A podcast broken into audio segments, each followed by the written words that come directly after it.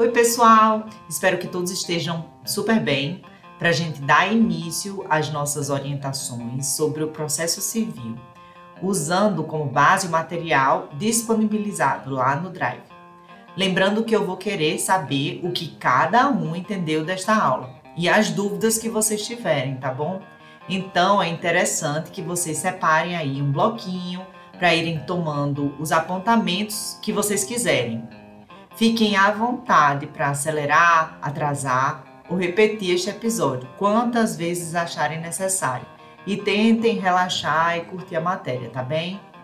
Porque o processo civil não é nada de bicho de sete cabeças, mas claro que a gente sempre tem que estudar com todo carinho e atenção, sem superestimar nem subestimar a matéria, né?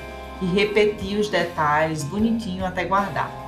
Mas fazendo assim, a gente tem condição de chegar na prova bem mais tranquilo.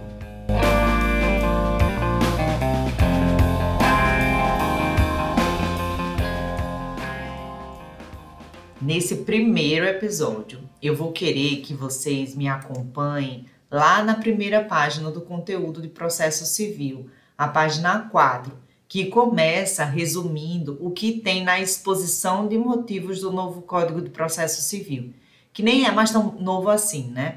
Mas na verdade, essa parte aí não vai ser útil para uma peça no exame de ordem, mas pode ser eventualmente exigida do candidato tanto na primeira fase quanto em questões dissertativas da segunda fase. Vocês vão ver que é uma parte mais teórica, mas que ajuda muito no entendimento de certos dispositivos e de como o código da gente foi organizado como um todo. Em seguida, iremos dar uma olhadinha na lei da arbitragem, só para entendermos os principais pontos de sua estrutura. Lembrando que uma maneira mais fácil de manipular o nosso material é exibindo o painel de navegação, que a gente encontra lá na guia Exibir, na parte de cima do Word, clicando depois em Mostrar. Em regra, as leis estão em ordem cronológica. Só as principais normas de cada matéria é que sempre vão encabeçar cada arquivo. Por exemplo, aqui no processo civil, começamos com o Código de Processo Civil de 2015. Tudo pronto, vamos começar logo.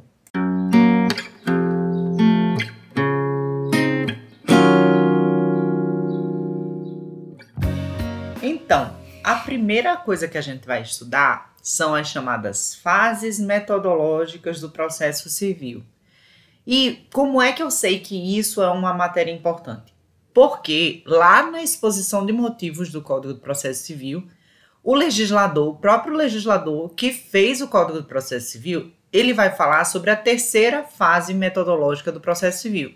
E a gente vai ver aí, ó, que é o instrumentalismo. E a quarta fase é o neoprocessualismo. A gente vai ver que essa terceira e essa quarta fase são as fases que vão inspirar todo o nosso sistema processual civil.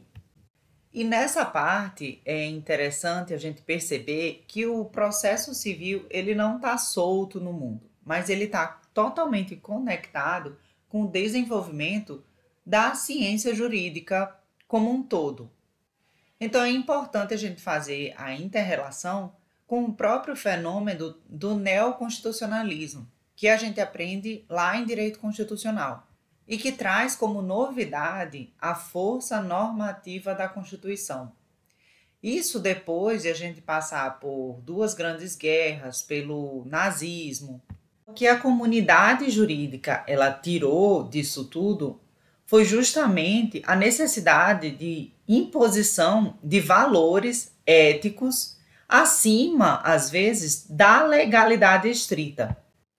Porque a gente passou muito tempo dando muita importância para o Código Civil, o Código de Processo Civil e pouquíssima importância à nossa Constituição, que a gente percebia antigamente, num passado remoto, a gente percebia a Constituição apenas como ideais, como uma carta idealista, com pouca concretização real.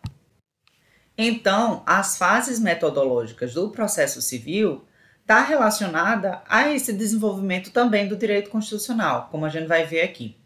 A primeira fase do metodológica do processo civil é o praxismo, é a fase sincretista.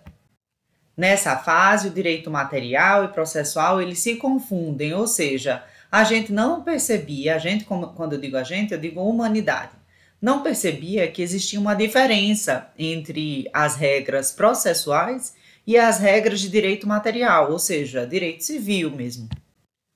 Então, o direito à ação dependia da existência de um direito material. A consequência disso é a inexistência da diferenciação entre a admissibilidade de uma ação e o mérito da ação.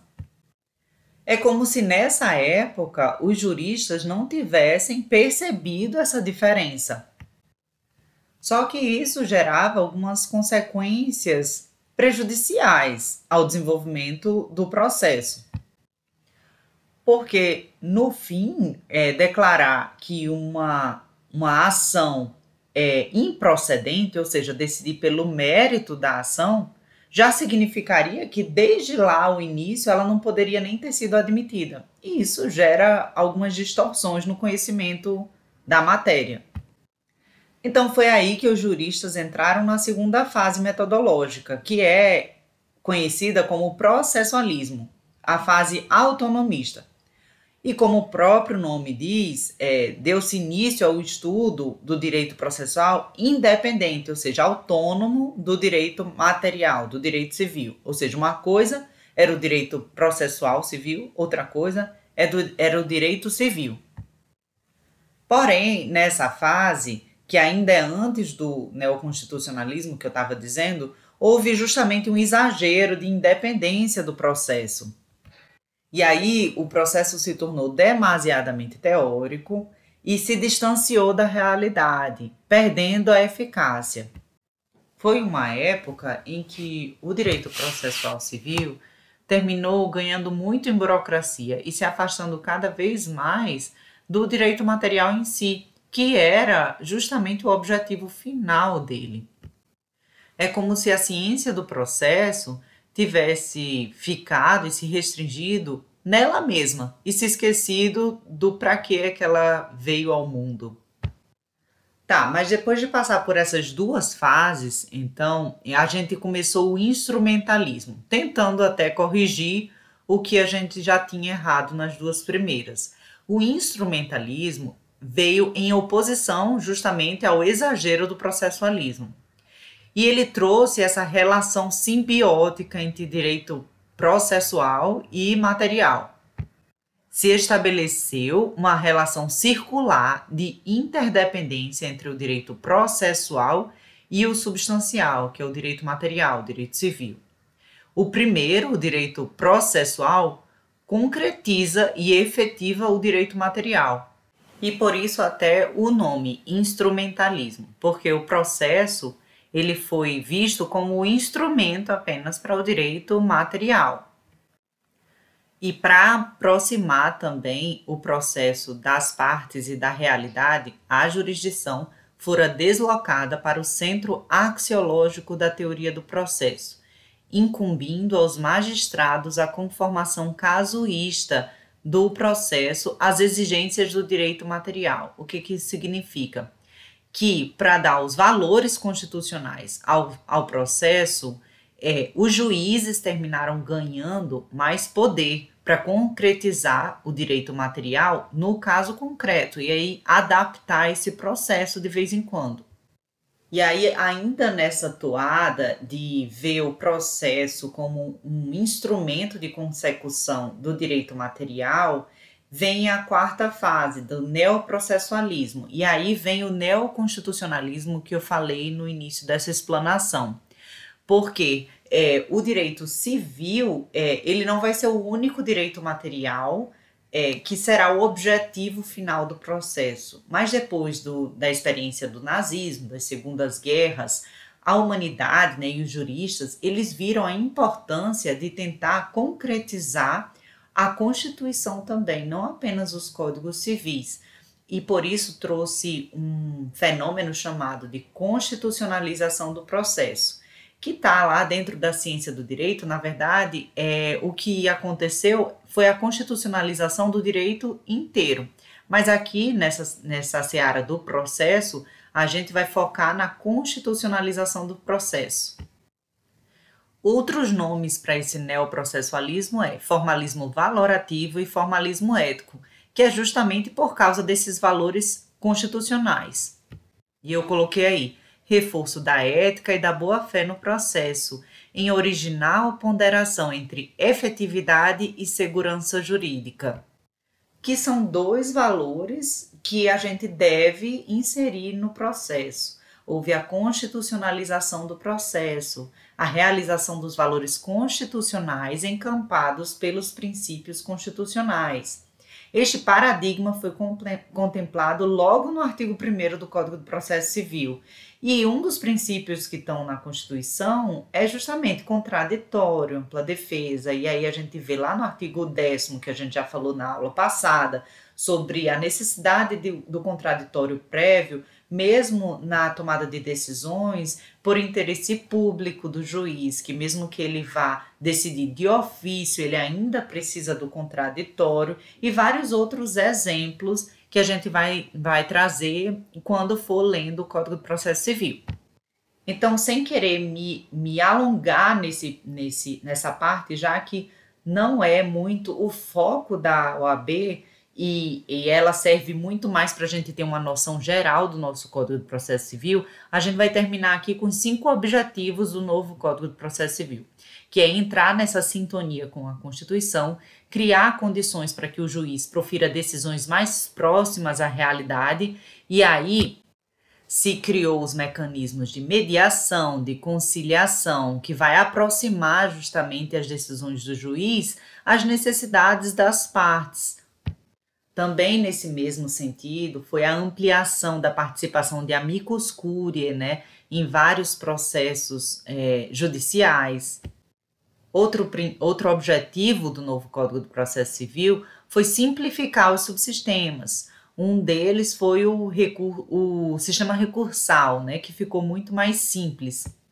Além disso, as cautelares também, as, que antigamente existiam as cautelares nominadas, Hoje em dia, existindo o periculum in mora e o fumus boniuris, a gente criou já no, no, no Código de Processo Civil o Instituto da Tutela de Urgência, que substituiu várias das cautelares nominadas, né? E não, não precisa existir é, requisitos específicos para cada uma delas. O quarto objetivo do novo Código de Processo Civil foi dar todo o rendimento possível a cada processo em si mesmo considerado. E isso a gente vê que o legislador criou alguns mecanismos para que as decisões de primeiro grau dos juízes elas tenham uma eficácia maior. O quinto objetivo foi a maior, o maior grau de organicidade ao sistema, dando-lhe mais coesão.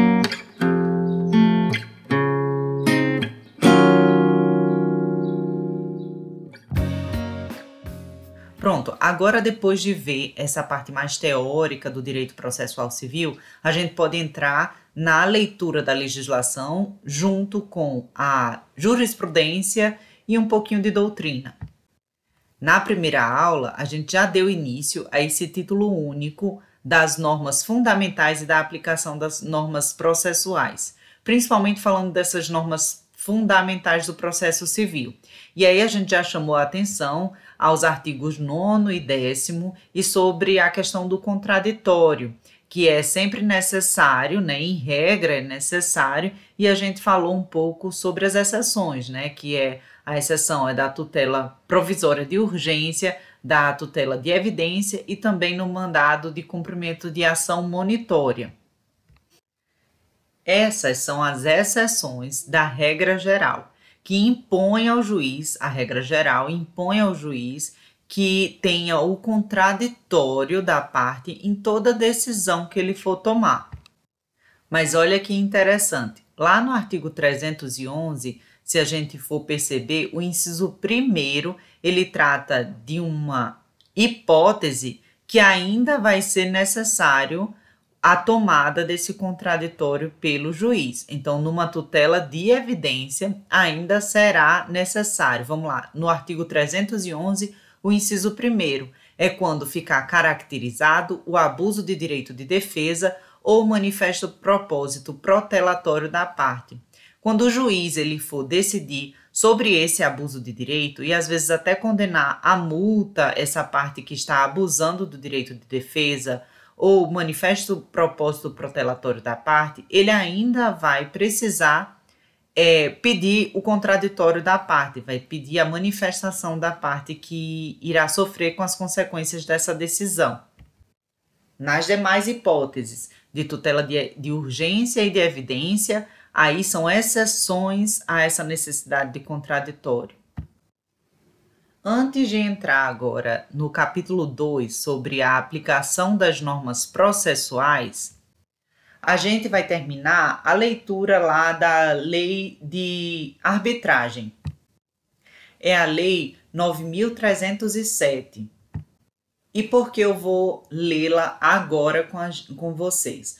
Porque a previsão da arbitragem ela está lá no artigo 3 do Código do Processo Civil que diz não se excluirá da apreciação jurisdicional ameaça ou lesão de direito, mas no parágrafo 1 diz é permitida a arbitragem na forma da lei. Então vamos ver o que é que é arbitragem. Na primeira aula a gente já deu o básico sobre a arbitragem, né? Mas a gente fez uma questão que falava também daquela carta arbitral. Isso tinha lá na questãozinha da OAB.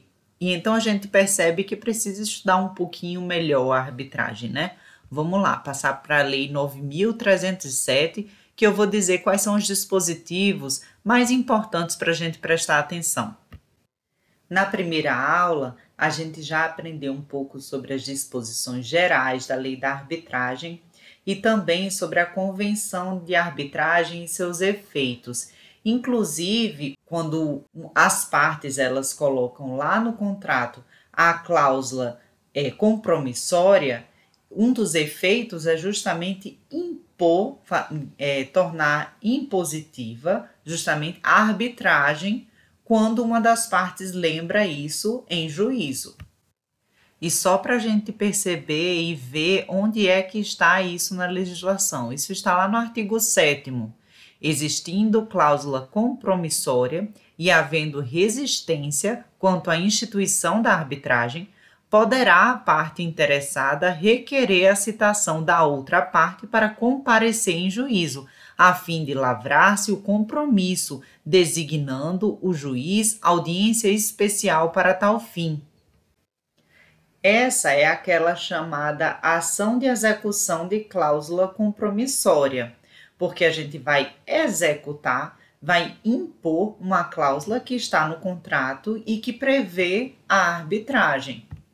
Lembrando que é interessante que o aluno faça a leitura da legislação completa, ou seja, de toda a Lei 9.307, já que nas questões eles podem cobrar qualquer coisa. No entanto, eu vou aqui destacar os pontos que normalmente são cobrados em prova. O próximo dispositivo importante da lei está lá no capítulo 4, que trata do procedimento arbitral. É o artigo 19 e o seu parágrafo 2.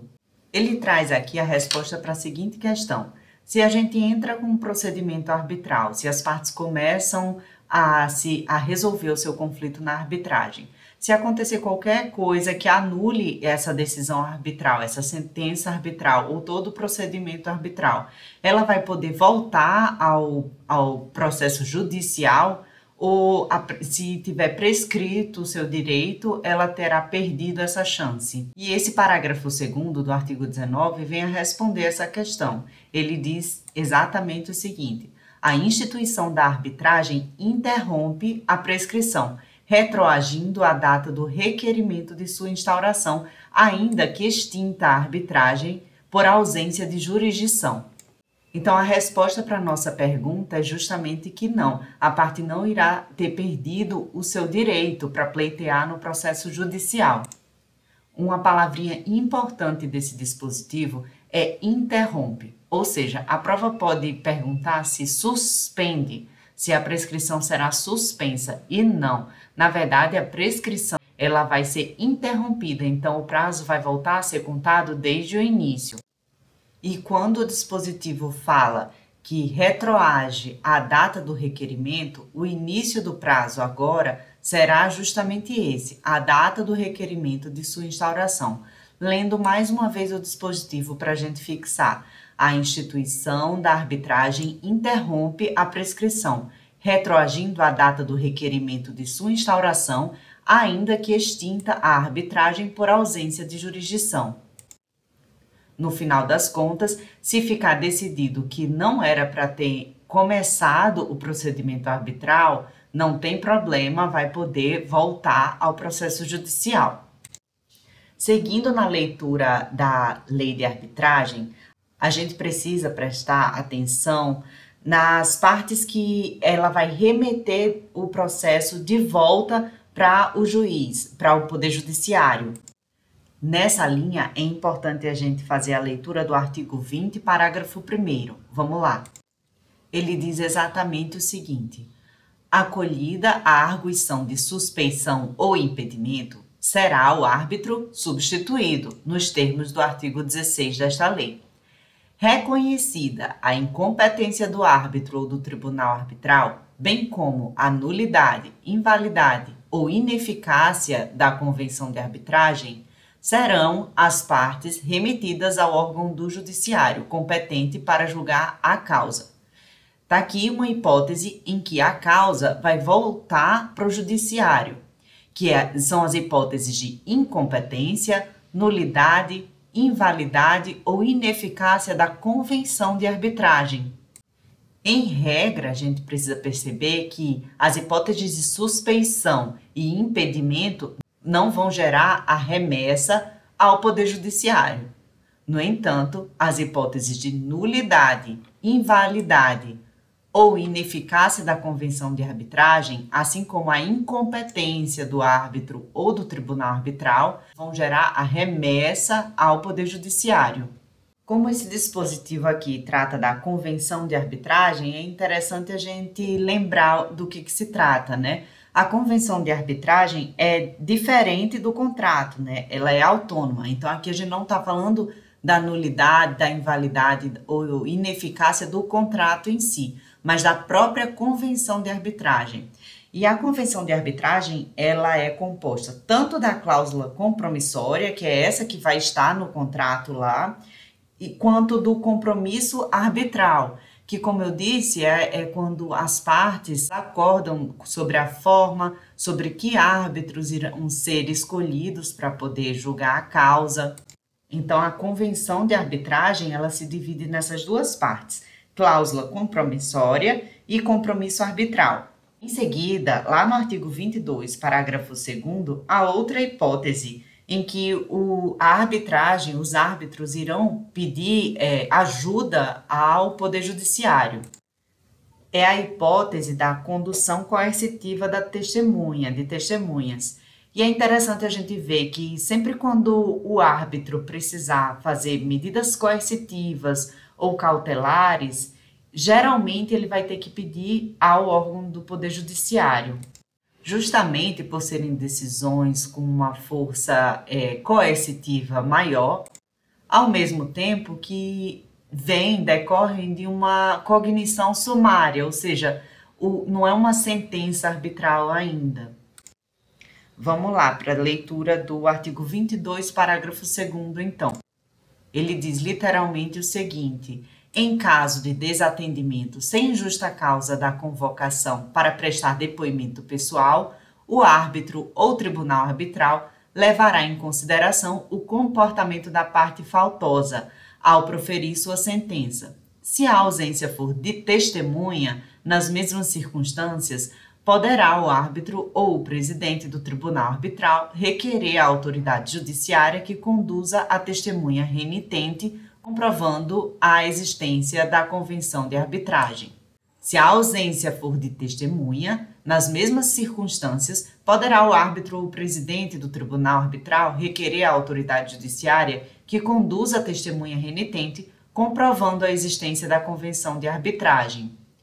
Então vamos lá, existe a diferença né, entre a ausência sem justa causa do comparecimento da parte né, para prestar o depoimento pessoal e de testemunhas. Se foi a parte que foi faltosa, aqui só autoriza esse dispositivo, só autoriza que o juiz leve isso em consideração, leve essa ausência, essa falta em consideração quando for julgar e proferir a sentença arbitral. Sendo uma testemunha, ela poderá sim ser conduzida, porém o árbitro vai ter que requerer a autoridade judiciária. Ele não pode fazer um mandado de, de condução coercitiva para essa testemunha. Lendo novamente, em caso de desatendimento sem justa causa da convocação para prestar depoimento pessoal, o árbitro ou o tribunal arbitral levará em consideração o comportamento da parte faltosa ao proferir sua sentença. Se a ausência for de testemunha, nas mesmas circunstâncias, poderá o árbitro ou o presidente do tribunal arbitral requerer a autoridade judiciária que conduza a testemunha renitente, comprovando a existência da convenção de arbitragem essas hipóteses são cobradas em prova justamente por ser uma limitação dos poderes do árbitro. O próximo dispositivo é o parágrafo 4 do artigo 22, que trata sobre as medidas coercitivas ou cautelares. Então, ressalvado o disposto no parágrafo 2, havendo necessidade de medidas coercitivas ou cautelares, os árbitros poderão solicitá-las ao órgão do judiciário, que seria originariamente competente para julgar a causa. Isso significa o quê? Que, no caso de haver necessidade de alguma medida coercitiva ou cautelar, o árbitro não vai poder é, é, emitir essa ordem, não vai poder determinar, não vai poder determiná-las sozinho. Ele vai precisar do poder judiciário porque isso são hipóteses de restrição de direitos das pessoas, né? E o árbitro, ele aqui, ele ainda não é o judiciário. Por isso que essas hipóteses aí, elas são tão importantes de a gente ter em mente, porque isso faz delimitar o poder que os árbitros têm na sociedade, que é um poder diferente do judiciário, apesar de ele ser bem parecido em determinados pontos. E é importante a gente perceber que no processo civil em si, o processo judicial, o que é que a gente tem? A gente tem aquela é, medida cautelar antecipada, né? Que é pedida até antes de começar o processo principal. Aqui na arbitragem também vai existir essa possibilidade e está prevista no artigo 22A, aqui do capítulo 4A, que foi inserido em 2015 que trata das tutelas cautelares e de urgência. O dispositivo explica que, antes de instituída a arbitragem, as partes poderão recorrer ao judiciário para concessão de medida cautelar ou de urgência. Isso quer dizer que, mesmo que haja uma cláusula compromissória no contrato das partes, é, elas vão poder recorrer ao judiciário, sim, se for para pedir uma medida cautelar ou de urgência antes de começar o processo principal. Mas assim como no processo comum, no processo judicial, aqui também vai existir um prazo para que a demanda principal seja iniciada. Caso contrário, a eficácia dessa medida cautelar vai ser comprometida. Então vamos lá. Reza o parágrafo único cessa a eficácia da medida cautelar de urgência se a parte interessada não requerer a instituição da arbitragem no prazo de 30 dias contado da data de efetivação da respectiva decisão. Todo prazo é interessante a gente sempre anotar em algum bloquinho lá para que a gente sempre possa comparar, né? Fazer a comparação e sempre ter isso em mente. Aqui, o, o prazo para a demanda principal ser iniciada é maior do que o processo judicial. Então, é interessante a gente colocar aí no bloquinho. Sendo caso de arbitragem, a demanda principal ela precisa ser iniciada em 30 dias. Aí eu coloquei logo em seguida aí para a gente fazer a comparação como é que é, é, o procedimento dessa medida cautelar de urgência antecipada no processo judicial. E é o artigo 303, parágrafo 1 lá do Código de Processo Civil, que dá a gente a possibilidade de fazer essa comparação. Ele diz: Concedida a tutela antecipada, 1. Um, o autor deverá aditar a petição inicial com a complementação de sua argumentação, a juntada de novos documentos e a confirmação do pedido de tutela final em 15 dias ou em outro prazo maior que o juiz fixar. Então, o autor deverá aditar a petição inicial com a complementação de sua argumentação, a juntada de novos documentos e a confirmação do pedido de tutela final em 15 dias. Então, no processo judicial, se começar tudo já no juiz, lá no Poder Judiciário, inclusive o pedido de tutela antecipada, se tudo isso for no juiz, essa, essa demanda principal ela precisa ser iniciada em 15 dias. Mas se for caso de arbitragem, se houver lá no, no contrato entre as partes a previsão de uma cláusula compromissória, que vai dar é, o, a jurisdição, né, a competência à arbitragem, essa arbitragem, o procedimento de arbitragem principal, ela, ele precisa iniciar a 30 dias após o pedido de tutela antecipada no judiciário. Vamos lembrar aqui que a, o pedido de tutela antecipada vai se dar no Poder Judiciário, sim, porém, a demanda principal que vai, será iniciada na arbitragem terá que ser que ter um prazo de 30 dias para que seja mantida a eficácia dessa medida antecipada. Lendo novamente o dispositivo para ficar bem claro na nossa mente. Artigo 22-A.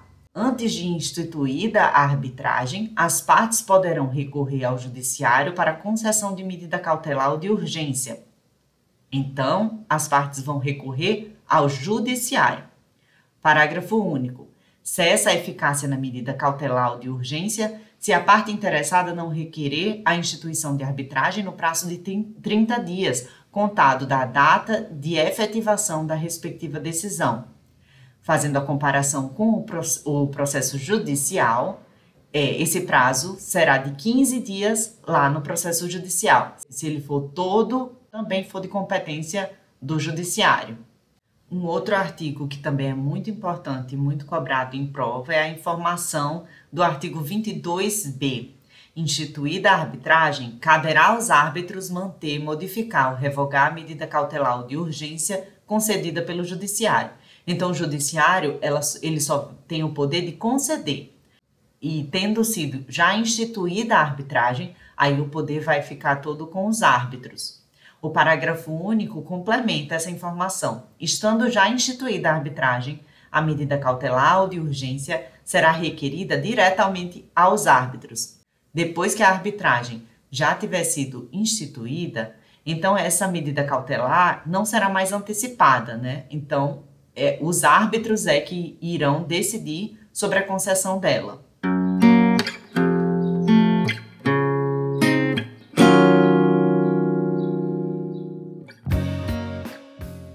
A professora, mais na questão da OAB, dizia justamente que se fosse uma tutela é, provisória uma, ou de urgência, seria expedida uma carta arbitral para que o Poder Judiciário ajudasse os árbitros. E, na verdade, é, é, a gente vai perceber nesse capítulo 4b sobre a carta arbitral, no artigo 22c, que a carta arbitral, na verdade, vai dar cumprimento a uma decisão é, provisória que os árbitros poderão emitir. A gente viu aqui no artigo 22b que os árbitros, instituída a arbitragem, caberá aos árbitros tanto modificar, é, manter ou revogar uma medida cautelar de urgência, como também é, conceder essa medida de urgência. Então, para que, que vai servir a carta arbitral? Para o cumprimento dessas decisões do árbitro. Vamos ler o artigo 22c. O árbitro ou o tribunal arbitral poderá expedir carta arbitral para que o órgão jurisdicional nacional pratique ou determine o cumprimento, na área de sua competência territorial, de ato solicitado pelo árbitro. Parágrafo único. No cumprimento da carta arbitral, será observado o segredo de justiça, desde que comprovada a confidencialidade estipulada na arbitragem.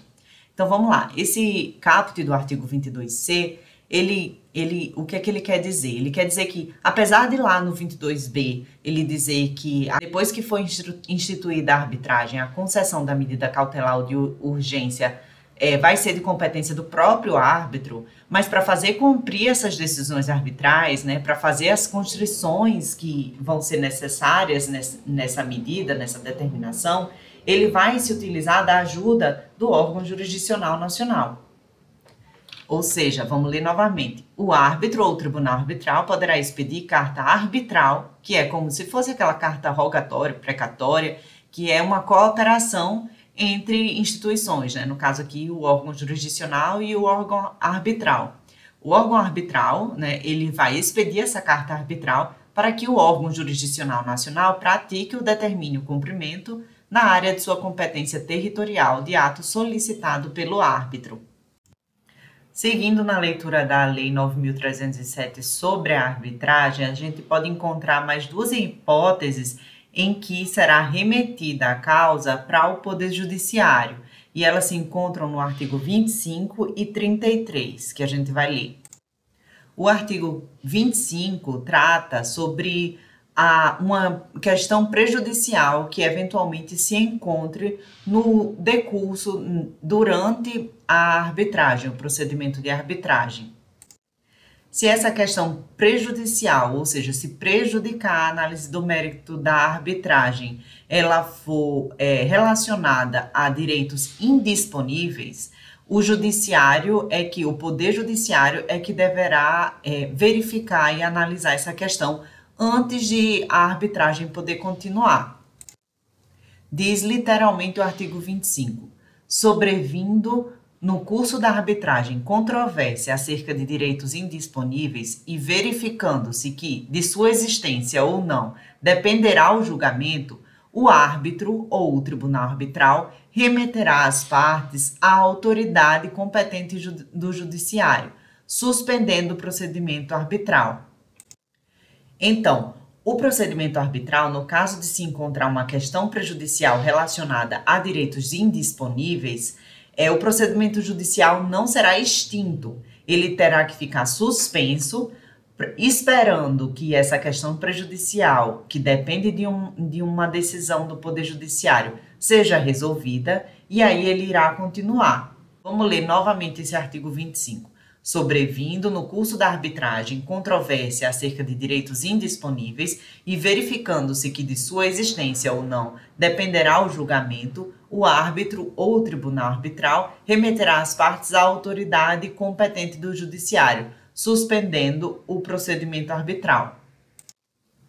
A próxima hipótese de remessa da causa que está na arbitragem para o Poder Judiciário é a hipótese de haver uma nulidade na própria sentença arbitral.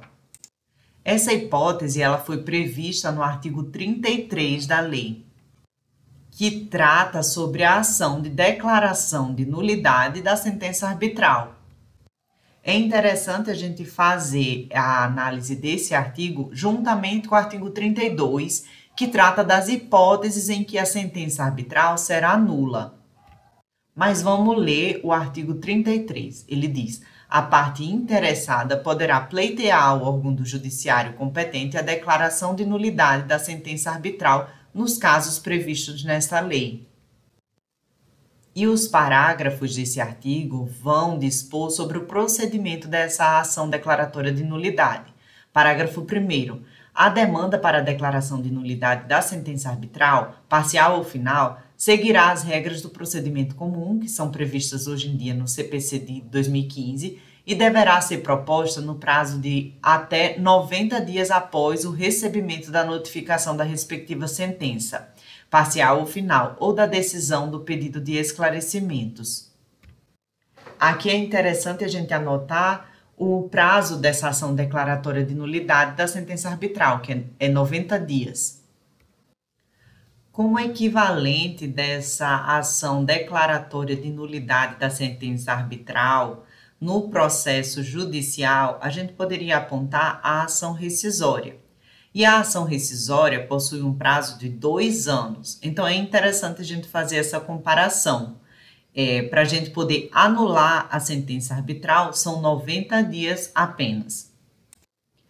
Existem outros dispositivos ainda na lei de arbitragem que também às vezes caem em prova e que é, são importantes que a gente tenha uma noção deles. Por exemplo, o artigo 23 traz, trata do prazo em que a sentença arbitral será proferida. Esse prazo é importante porque, de acordo com outros dispositivos, como o artigo 32, a sentença arbitral será nula se não respeitar ele. Leitura do artigo 23. A sentença arbitral será proferida no prazo estipulado pelas partes. Nada tendo sido convencionado, o prazo para apresentação da sentença é de seis meses, contado da instituição de arbitragem ou da substituição do árbitro. Então, esse é um prazo subsidiário, ou seja, ele, é, ele se aplica apenas se não houver sido convencionado outro.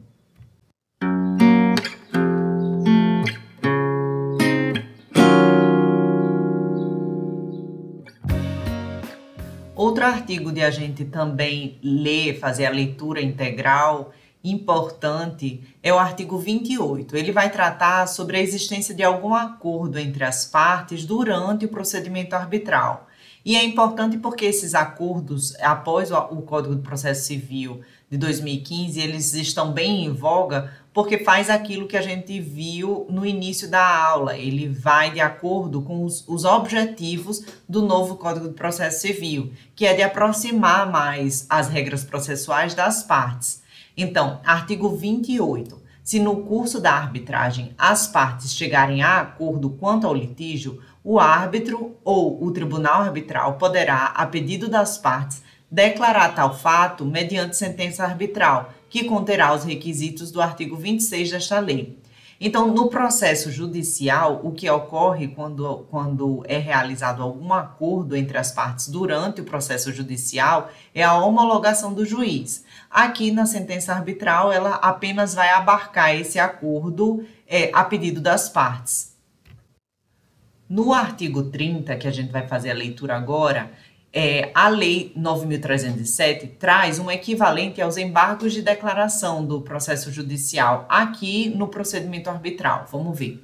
No prazo de cinco dias, a contar do recebimento da notificação ou da ciência pessoal da sentença arbitral, salvo se outro prazo for acordado entre as partes, a parte interessada, mediante comunicação à outra parte, poderá solicitar ao árbitro ou ao tribunal arbitral que 1. Um, corrija qualquer erro material da sentença arbitral.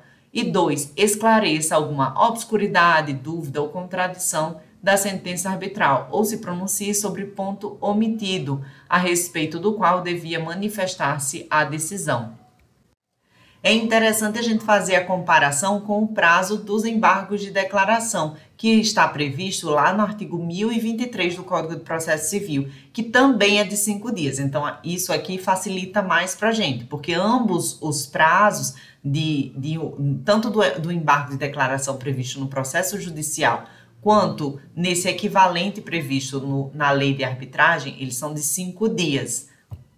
E por que aqui eu estou falando que é um equivalente dos embargos de declaração?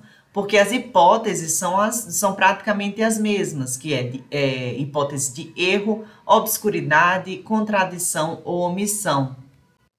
Outro artigo que é interessante que a gente leia é o artigo 31 da Lei 9.307, que vai trazer a eficácia da sentença arbitral. Ele diz: a sentença arbitral produz entre as partes e seus sucessores os mesmos efeitos da sentença proferida pelos órgãos do judiciário, e sendo condenatória constitui título executivo. É interessante a gente perceber isso, como a lei de arbitragem, em determinados pontos, ela tenta fazer a equivalência entre o poder do juiz e o poder dos árbitros. Aqui, é, no artigo 31, a, gente, a lei só diz que ela é a sentença arbitral é título executivo. Só que lá no Código de Processo Civil, no artigo 515, está expresso que, na verdade, a sentença arbitral ela será uma, um título executivo judicial. O artigo 515 diz o seguinte: são títulos executivos judiciais cujo cumprimento dar-se-á de acordo com os artigos previstos neste título, e o inciso 7 fala a sentença arbitral. A gente viu lá numa questão da OAB que é muito frequente que se cobre essa informação, porque é uma informação estranha, que a sentença arbitral seja um título executivo judicial. Aqui não é extrajudicial, é judicial mesmo, de juiz. E partindo dessa informação, a gente pode começar a ler aqui o artigo 34, que fala do reconhecimento e execução de sentenças arbitrais estrangeiras. Para a gente perceber como as sentenças arbitrais estrangeiras, elas são equivalentes a sentenças judiciais estrangeiras também. Elas vão precisar do reconhecimento e da homologação do STJ e serão sim executadas no Brasil. Diz o artigo 34. A sentença arbitral estrangeira será reconhecida ou executada no Brasil de conformidade com os tratados internacionais com eficácia no ordenamento interno e, na sua ausência, estritamente de acordo com os termos desta lei. E deste capítulo, eu considero que o artigo 35 é o mais importante aqui, que diz que, para ser reconhecida ou executada no Brasil, a sentença arbitral estrangeira está submetida unicamente à homologação do STJ. Isso é uma informação que muitas provas também pedem. Se há sentença arbitral estrangeira, ela é homologada pelo STJ. Dessa forma, o tratamento da sentença arbitral é o mesmo da sentença judicial estrangeira. Lendo novamente o mesmo artigo, para ser reconhecida ou executada no Brasil, a sentença arbitral estrangeira está su sujeita unicamente à homologação do STJ. Fora esses artigos, é interessante a gente perceber que a negativa de homologação da sentença arbitral estrangeira ela, é, ela tem a equivalência dela, a gente pode comparar também com a nulidade de sentenças arbitrais aqui, ou seja, quando é uma hipótese de nulidade de uma sentença arbitral é, brasileira mesmo, ela também vai ser uma hipótese em que a sentença arbitral estrangeira não será homologada aqui. Ou seja, que se para nós ela seria nula se fosse brasileira, claro que ela não vai ser homologada para ter eficácia aqui entre nós. Essa comparação a gente pode fazer lendo os artigos 32, 38 e 39 quando a gente faz essa comparação entre principalmente os artigos 32, 38 e 39, a gente percebe que existe aí uma equivalência, porque se a sentença seria nula se fosse proferida aqui sentença arbitral, também ela não vai poder ser homologada pelo STJ.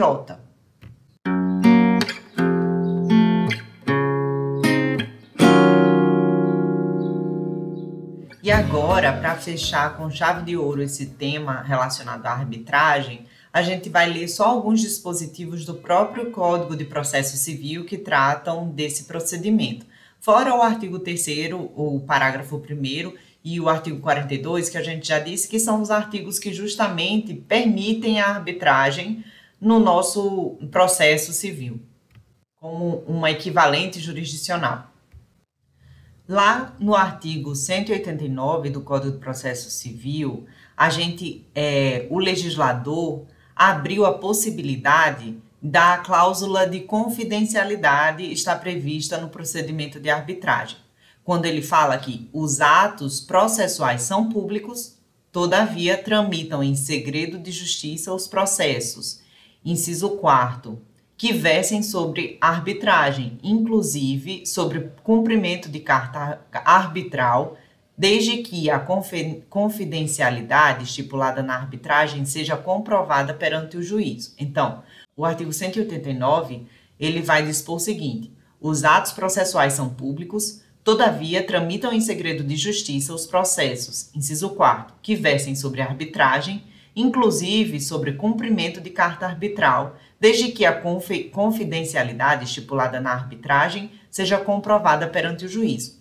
Isso possibilita que as partes elas queiram atribuir a confidencialidade na arbitragem. E é por isso que lá na primeira aula eu falei que as empresas, as grandes empresas, geralmente gostam muito da arbitragem, porque essa permissão para confidencialidade tanto da carta arbitral quanto do procedimento de arbitragem, elas permitem que as em empresas entrem no litígio sem afetar tanto a imagem delas no público. Essa questão, inclusive, ela foi cobrada no concurso de juiz no Tribunal de Justiça de Goiás, lá em 2017, que foi errada porque disse o seguinte: quando for celebrado negócio ou calendário processual, os processos que versem sobre, sobre arbitragem independentemente da existência de cláusula de confidencialidade, devem tramitar em segredo de justiça. E como a gente viu, não. Ele só vai, o, procedimento, ele só vai tramitar em segredo de justiça quando houver lá a cláusula de confidencialidade. O nosso Código de Processo Civil, lá no artigo 237, previu também a carta arbitral. O artigo 237 diz o seguinte: será expedida, inciso 4, carta arbitral para que o órgão do Poder Judiciário pratique ou determine o cumprimento na área de sua competência territorial de ato objeto de pedido de cooperação judiciária formulado por juízo arbitral, inclusive que, os que importem efetivação de tutela provisória. Será expedida carta arbitral para que o órgão do judiciário pratique ou determine o cumprimento, na área de sua competência territorial, de ato objeto de pedido de cooperação judiciária formulado por juízo arbitral, inclusive os que importem efetivação de tutela provisória. Outro dispositivo que também trata da arbitragem, mais especificamente da carta arbitral, é o artigo 260, parágrafo 3 que fala apenas dos requisitos formais da carta arbitral, com sua remissão para alguns requisitos das cartas de ordem, precatória e rogatória.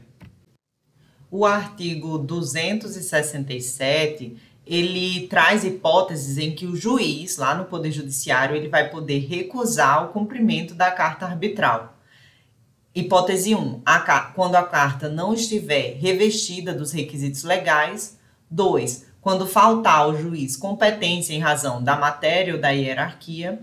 E três, o juiz tiver dúvida acerca da autenticidade dessa carta arbitral. Prosseguindo no código, lá no artigo 337, ele vai dispor qual é o momento e que forma é que a parte, o réu, no caso, vai alegar a hipótese que causa a ação de execução de cláusula compromissória, ou seja, para impor que aquele procedimento seja realizado na arbitragem. O artigo 337 fala que incumbe ao réu, antes de discutir o mérito, alegar, inciso décimo, convenção de arbitragem. Ou seja, essa convenção de arbitragem existente lá no contrato das partes, ela vai ser alegada em sede de preliminar, conforme o artigo 337. E se existia qualquer dúvida sobre se a convenção de arbitragem é motivo para o juiz julgar de ofício ou se precisa realmente da iniciativa da parte para poder se iniciar o, procedimento arbitral, o parágrafo 5 dirime essa dúvida na gente. Ela, ele diz que, excetuadas a convenção de arbitragem e a incompetência relativa, o juiz conhecerá de ofício das matérias enumeradas neste artigo ou seja, a convenção de arbitragem e a incompetência relativa não são matérias para que o juiz conheça de ofício. Vai ser imprescindível que a parte tome essa iniciativa, né? que a parte alegue em preliminar de contestação.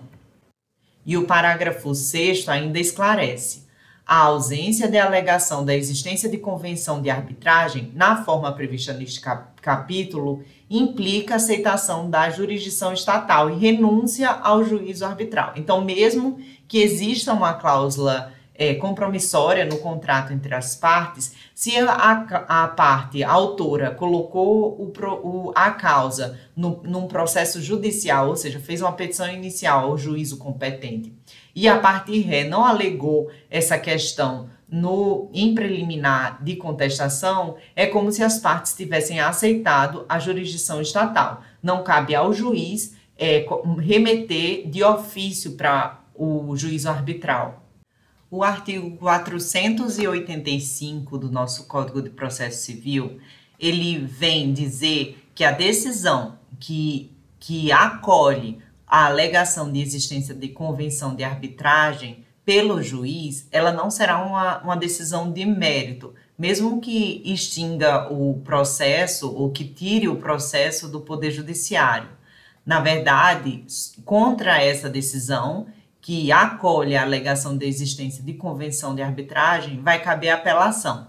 E a gente pode começar lendo o artigo 485. O juiz não resolverá o mérito quando. Então, não é decisão de mérito. Inciso 7. Acolher a alegação de existência de convenção de arbitragem, ou quando o juízo arbitral reconhecer sua competência. E o parágrafo 7 desse artigo vai dizer que, interposta apelação em qualquer dos casos de que tratam os incisos deste artigo, o juiz terá cinco dias para retratar-se. Então, além da apelação, ainda cabe uma retratação do juiz em cinco dias. O artigo 516 do Código de Processo Civil traz a forma de cumprimento da sentença arbitral. Ele diz literalmente o seguinte: o cumprimento da sentença efetuar-se-á perante, inciso terceiro, o juízo cível competente, quando se tratar de sentença penal condenatória e de sentença arbitral, que é o nosso caso, de sentença estrangeira ou de acórdão proferido pelo Tribunal Marítimo. Então, depois de proferida a sentença arbitral, ela vai ser cumprida, na verdade, de novo pelo Poder Judiciário.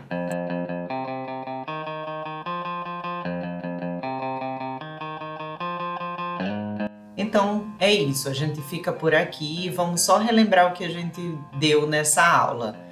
É, a gente iniciou a aula falando sobre as fases metodológicas do processo civil que estão explicadas um pouquinho lá na exposição de motivos do Código de Processo Civil e por isso é que é importante que a gente saiba. É, a primeira fase é o praxismo, uma fase sincretista que mistura direito material com o direito processual. A segunda fase é o processualismo, também conhecido como a fase autonomista, que termina dando uma independência em exagero ao processo civil deixando demasiadamente teórico e distanciando da realidade prática. A terceira fase foi o instrumentalismo, que foi a fase que inspirou o Código de Processo Civil de 2015, que apesar de enxergar processo civil e direito civil como ramos separados do direito, percebe que eles possuem uma simbiose entre si, uma relação circular, porque um depende do outro principalmente o processo. O objetivo maior do processo é dar eficácia ao direito civil. A quarta fase é a fase, fase do neoprocessualismo, que veio juntamente com o movimento do neoconstitucionalismo. Essa fase também é conhecida como formalismo valorativo ou formalismo ético, que concedeu ao processo um pouco da, dos valores constitucionais, proporcionando uma constitucionalização do processo civil. Em seguida, eu mencionei os cinco objetivos do novo Código de Processo Civil, também ditos lá na exposição de motivos do Código de Processo Civil pelo próprio legislador. Esses cinco objetivos são a sintonia com a Constituição Federal, criar condições para que o juiz profira decisões mais próximas à realidade, simplificar os subsistemas e, por exemplo, o subsistema recursal, dar todo o rendimento possível a cada processo em si mesmo considerado e grau, um maior grau de organicidade ao sistema, dando-lhe mais coesão. Em seguida, a gente passou a analisar a, a arbitragem como um método alternativo ao Poder Judiciário. Só que a gente já continuou a primeira aula que a gente deu online, mas a gente já começou com a informação de que, ao passar para o procedimento arbitral, a questão vai ter a sua prescrição interrompida. Em seguida, a gente viu algumas hipóteses em que o, a arbitragem fará uso do Poder Judiciário para tomar algumas decisões e para fazer cumpri-las. Primeiro, no caso de incompetência, nulidade, invalidade ou ineficácia da convenção de arbitragem, Depois, a condução coercitiva de testemunha. Também vão para o Poder Judiciário medidas coercitivas ou cautelares. E a gente falou também sobre a tutela de forma antecipada, antes mesmo de se iniciar o procedimento arbitral. E ela também vai depender do Poder Judiciário.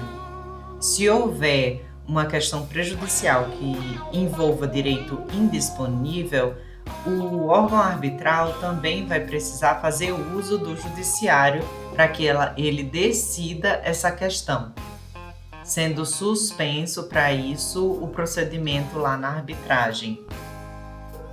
Outra hipótese de utilização do judiciário vai ser na ação declaratória de nulidade da sentença arbitral que corre num prazo de 90 dias após o recebimento da notificação da respectiva sentença ou da decisão do pedido de esclarecimentos. Além disso, a gente viu que o prazo para a apresentação da sentença pode ser de seis meses se não houver outro prazo convencionado pelas partes e que, de acordo com o artigo 28, no caso de as partes é, realizarem acordo durante o procedimento da arbitragem, esse acordo vai ficar abarcado pela sentença arbitral. Em seguida, vimos que a sentença arbitral estrangeira ela também terá que ser homologada pelo STJ, assim como a sentença judicial estrangeira. Logo depois, vimos alguns dispositivos do próprio Código de Processo Civil que falam sobre arbitragem. E com isso a gente termina o conteúdo dessa aula. Na próxima aula a gente vai falar um pouco sobre mediação e continuar no Código de Processo Civil. Até lá!